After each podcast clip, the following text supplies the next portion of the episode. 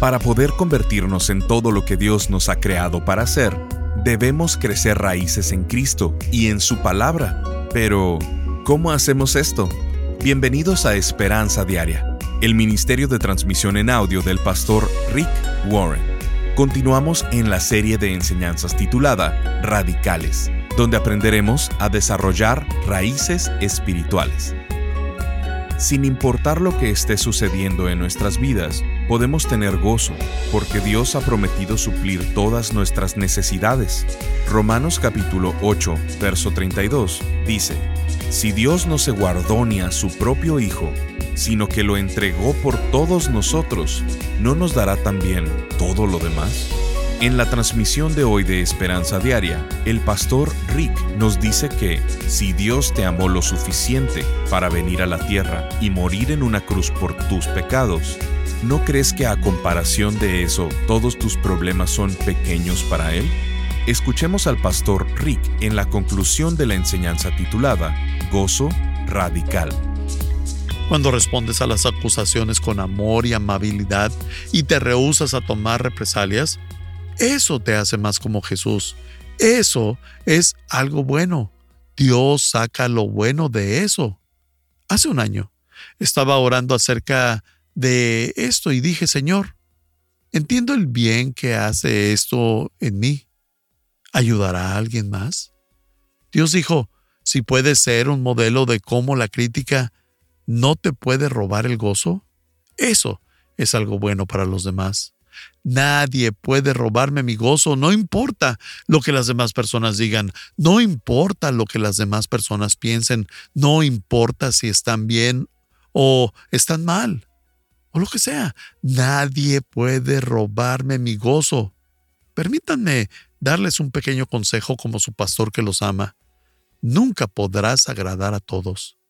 En cuanto le agradas al grupo A, el grupo B se molesta. En el momento en que le agradas al grupo B, el grupo A se molesta. En un minuto eres el héroe y al siguiente eres un cero. Pero estas son las buenas noticias. No necesitas la aprobación de otras personas para ser feliz. Si has estado gastando tu vida tratando de ganar la aprobación de tu padre, de tu madre, de tus amigos, de tus compañeros, de un maestro del pasado, y tratas de probarles que estaban equivocados, eso es tonto. Si aún no has obtenido su aprobación, no la tendrás. No es tu culpa, es la suya. Pero estas son buenas noticias. No la necesitas, no necesitas la aprobación de alguien para tener gozo, no necesitas la aprobación de alguien para ser feliz. Lo único que tienes que hacer es vivir para el público de uno, para Dios. Si le agradas a Dios y le agrada lo que haces, entonces eso siempre será lo correcto. No solamente eso, vas a ser recompensado en la eternidad. ¿Recuerdan la última bienaventuranza que vimos cuando tuvimos la serie de las decisiones sanadoras en la vida? Dice así en Mateo 5, 11 al 12, dichosos serán ustedes. Eso quiere decir felices. Dichosos serán ustedes cuando por mi causa la gente los insulte. Eso quiere decir que los humillen. Dichosos serán ustedes cuando por mi causa la gente los insulte, los persiga y levante contra ustedes toda clase de calumnias. Alégrense Ahí está esa palabra. Alégrense y llénense de júbilo, porque les espera una gran recompensa en el cielo. Llénense de júbilo, o sea, de gozo abundante. Eso es lo que Jesús nos dijo. En el mundo tendréis aflicciones, pero confiad, yo he vencido al mundo. Romanos 8:37 dice, en medio de todos nuestros problemas, estamos seguros de que Jesucristo, quien nos amó, nos dará la victoria total. No permites que nadie te robe tu gozo. No permitas que nadie nunca te lo quite. No tienen el derecho. Jesús también dice en Juan 17:13, pero digo estas cosas mientras estoy en el mundo para que ellos, se refiere a todos nosotros, sus seguidores, pero digo estas cosas mientras estoy en el mundo para que ellos se llenen de la misma perfecta alegría que yo tengo. ¿Sabías que Jesús oró para que tuvieras en tu interior esa perfecta alegría? Ese es un gozo extravagante, es un gozo irracional, exuberante, indescriptible. La quinta razón por la cual podemos tener gozo sin importar lo que suceda en nuestras vidas es, si estoy en Cristo, Dios suplirá todas mis necesidades. Dios lo ha prometido. Si estoy en Cristo, Dios ha prometido que suplirá todas mis necesidades. Así que, ¿de qué me tengo que preocupar? Una vez más, la preocupación es asesino del gozo. La Biblia dice en Romanos 8:32, si Dios no se guardó ni a su propio Hijo, o sea, a Jesucristo, sino que lo entregó por todos nosotros, ¿no nos dará también todo lo demás? ¿Pueden ver la lógica en este versículo? Si Dios te amó lo suficiente para venir a la tierra y morir en una cruz por tus pecados, ¿no crees que a comparación de eso todos tus problemas son pequeños? Si Dios ya resolvió tu mayor problema y vino a la tierra a morir por ti, ¿no crees que a Él le importan tus finanzas? ¿No crees que a Él le importan tus relaciones? ¿No crees que a Él le importa tu salud, tu trabajo, tu carrera? A Él también le importa todo eso. Esa es una razón para estar gozoso.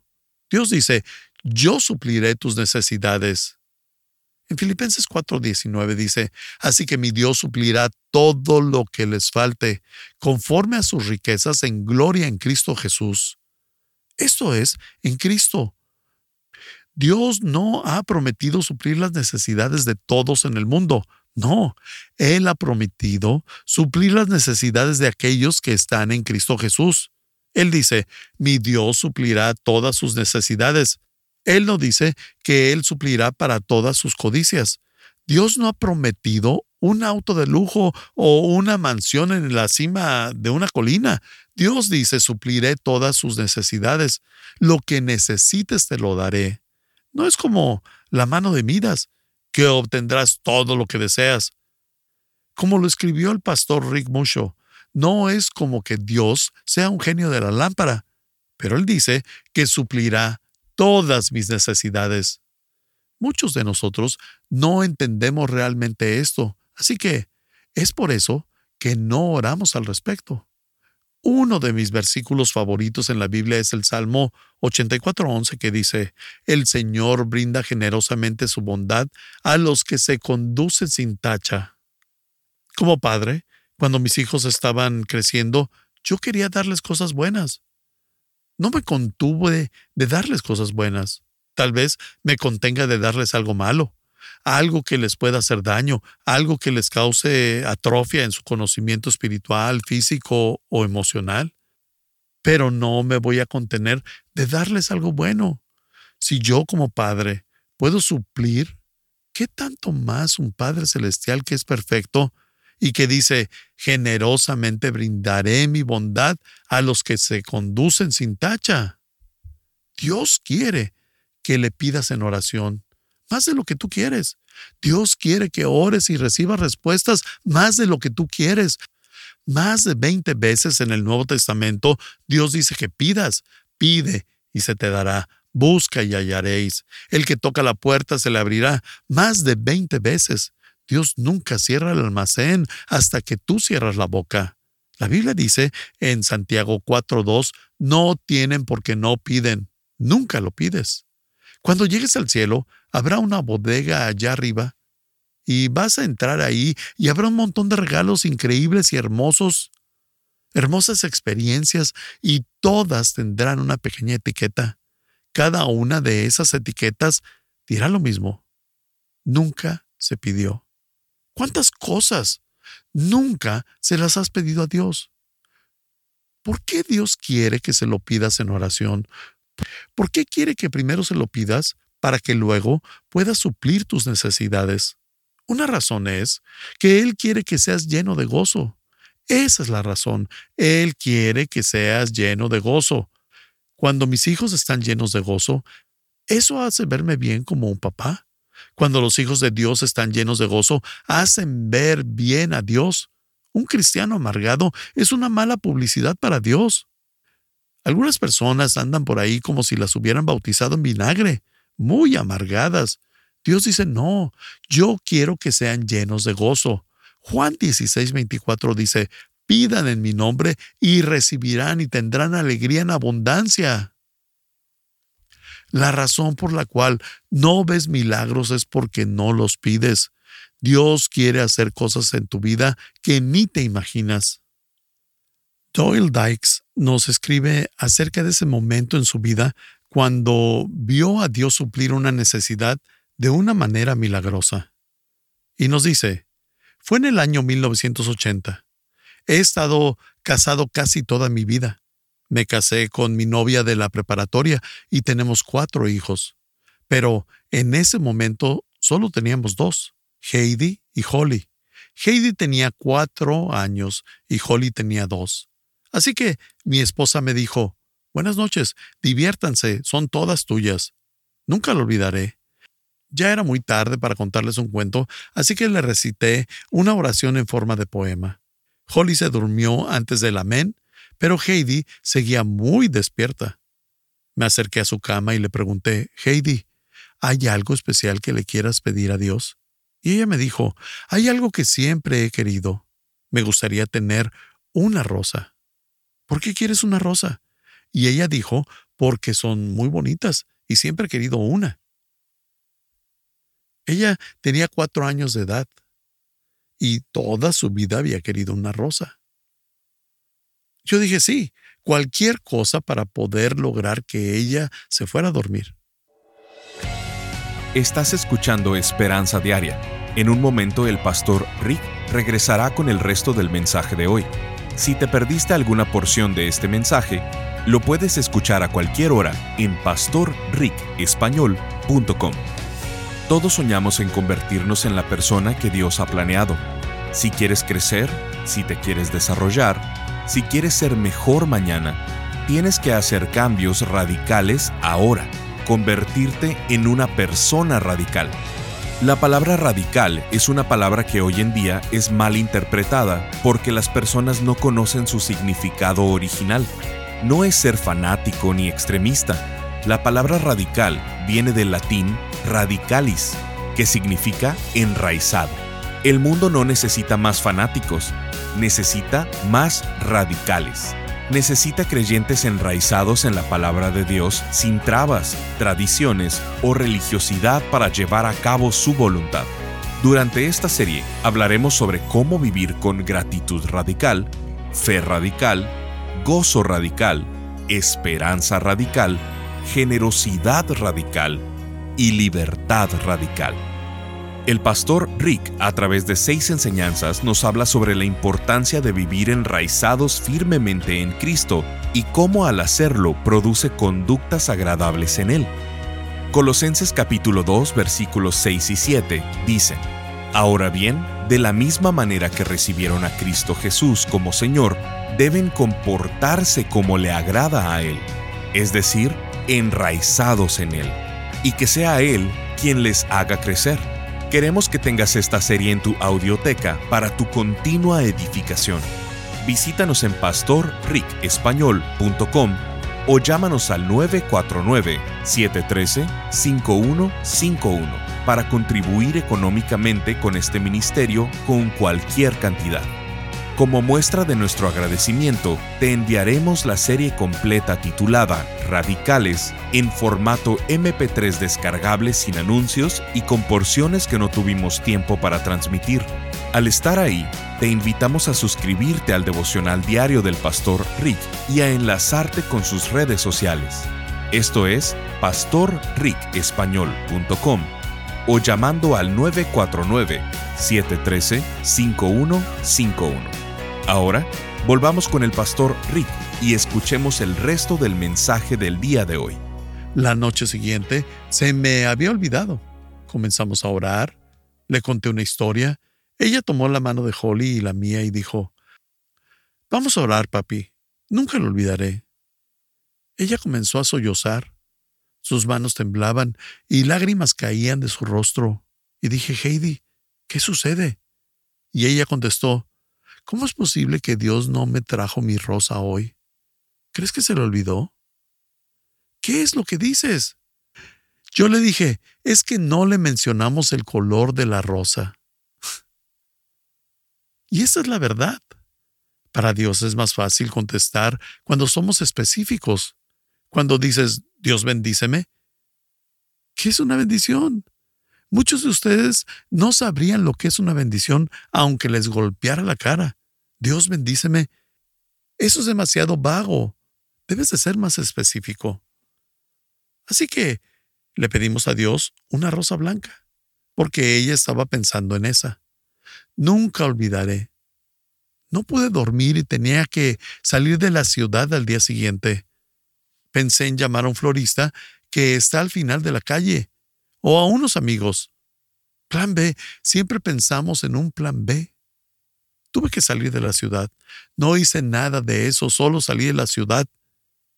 Y toqué en un concierto. Fue una pequeña iglesia y tenía un pasillo por el centro. Después de mi concierto, estaba guardando mis guitarras y escuché una voz.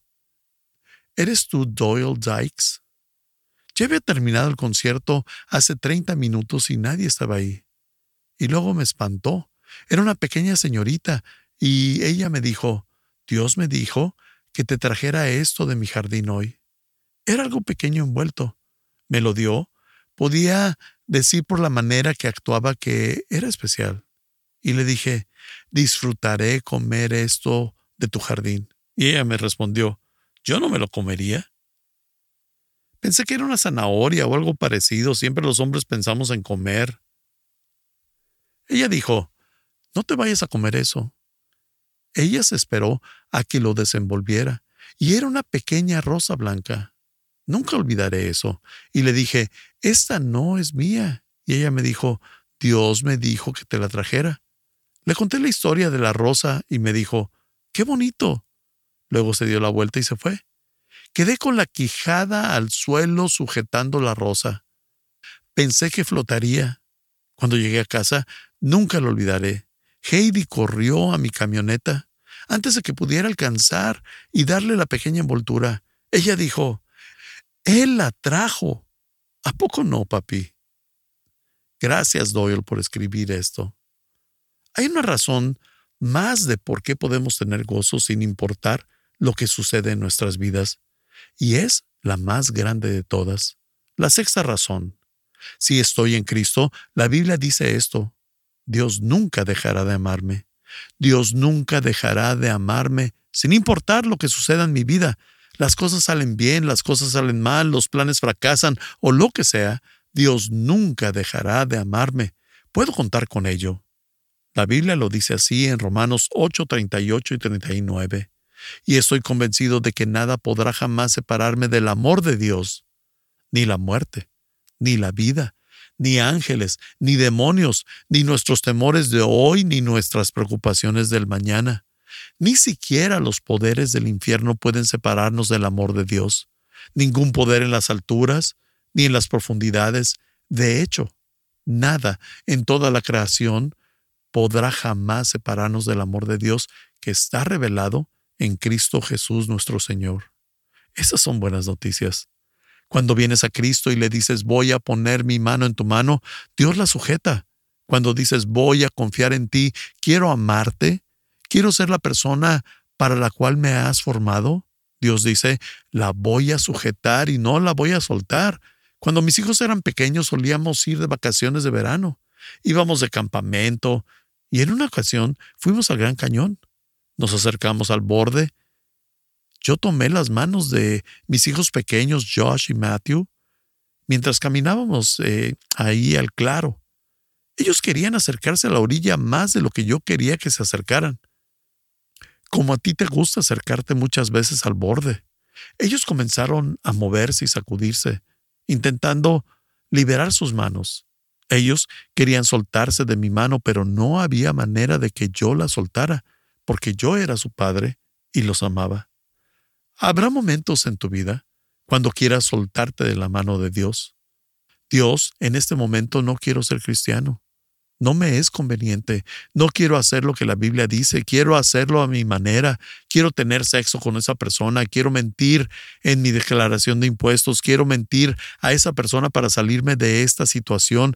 Quiero hacer eso, quiero hacer aquello. No es popular, no es conveniente. Cuesta mucho, no quiero hacer eso en este momento. Ahorita no quiero ser un creyente, pero luego regresaré. Y vas a querer soltarte, pero Él nunca te va a soltar. Una vez que pones tus manos en las manos de Cristo, ya no está en tus manos. A eso se le llama seguridad eterna. Nada puede separarte del amor de Dios. Si te ganaste la salvación trabajando para tenerla, en el momento en que dejes de trabajar, la vas a perder. Pero si no te la ganaste, no la puedes perder. Es un regalo y una vez que has puesto tu mano, la Biblia dice que aun cuando le seas infiel, Él no puede faltar a su fidelidad. Él se sujeta a nosotros. En Juan 10, 29 dice, y de la mano del Padre nadie las puede arrebatar. Esas son buenas noticias. Eso significa que no importa lo que suceda, sigo estando seguro en las manos de Dios y que nunca, nunca dejará de amarme. Quiero terminar con dos versículos. Uno es para aquellos quienes conocen al Señor y el otro para aquellos que no lo conocen aún. Aquellos que aún no conocen a Cristo y que no están seguros de que han puesto su mano en la mano de Cristo. Tal vez hayan ido a la iglesia toda su vida, pero no estás seguro de ir al cielo. Si es que te mueres esta noche, ¿no estás seguro de haber confiado completamente en Él para tu salvación? Por eso no tienes gozo continuo en tu vida.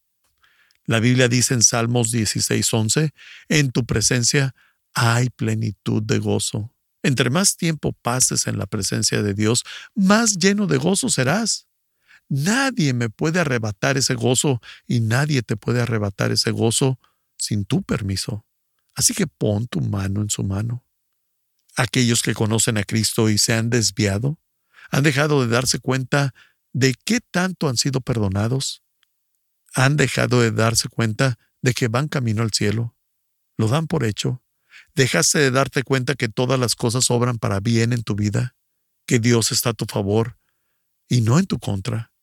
¿Que Él suplirá todas sus necesidades y que nunca dejará de amarte? Necesitas hacer esta oración. Salmos 51, 12. David hizo esta oración. Devuélveme el gozo de tu salvación. ¿Me acompañarías en esta oración? Si nunca le has abierto a Cristo tu corazón, si no has dejado claro esta situación, si estás un poco inseguro acerca de ello, necesitas arreglarlo hoy. Recibe el regalo de Dios. Haz esta oración. Querido Dios, no lo entiendo todo, pero quiero agradecerte por amarme y quiero tu gozo en mi vida. Te pido que perdones todos mis pecados que me des una conciencia limpia y que me ayudes a perdonarme a mí mismo. Te pido que me des el regalo de la vida eterna. Te agradezco que estás a mi favor y no en mi contra. Jesús, gracias por morir en la cruz. Gracias porque has prometido suplir todas mis necesidades. Gracias porque nunca dejarás de amarme. Así que hoy, con lo poco que sé de cómo hacerlo, te abro mi vida a ti. Jesucristo. Quiero seguirte, quiero confiar en ti, quiero aprender a amarte por el resto de mi vida y luego estar contigo por siempre. Si ya has hecho esta oración en tu corazón y ya conoces a Cristo, tal vez necesitas hacer esta otra oración. Señor, restaura el gozo de mi salvación. Ayúdame a enfocarme en estas cosas y no en mis problemas. No importa lo que suceda en mi vida, tú nunca dejarás de amarme y que todos estos otros beneficios son verdad. Permíteme vivir en gozo este mes y en la siguiente década. Te pido esto en el nombre de Jesús. Amén.